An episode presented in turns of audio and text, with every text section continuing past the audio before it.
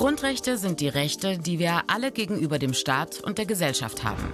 Sie sollen die Menschen vor staatlichen Eingriffen schützen. Grundrechte sind die Eckpfeiler für die gesamte Rechtsordnung eines demokratischen Staates und stehen im deutschen Grundgesetz in den ersten 19 Artikeln.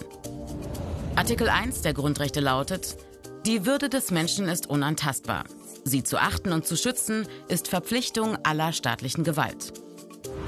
Andere Grundrechte sind zum Beispiel das Recht auf freie Entfaltung der Persönlichkeit oder die Meinungsfreiheit. Viele Grundrechte sind gleichzeitig allgemeine Menschenrechte, die allen Menschen zustehen, ganz egal, welche Nationalität sie haben.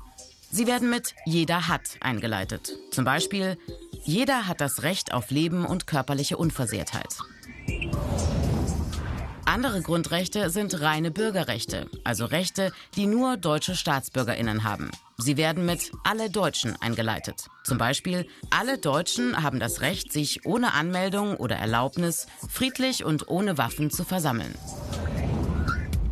Grundrechte können nicht abgeschafft werden, aber Grundrechte können unter bestimmten Umständen vom Staat eingeschränkt werden. Zum Beispiel wird die Freiheit eines Menschen eingeschränkt, wenn er zu einer Haftstrafe verurteilt wird und ins Gefängnis muss. Auch um die Verbreitung von gefährlichen Krankheiten wie Covid-19 zu verhindern, kann der Staat Grundrechte vorübergehend einschränken. Die rechtliche Grundlage dafür bietet das Infektionsschutzgesetz.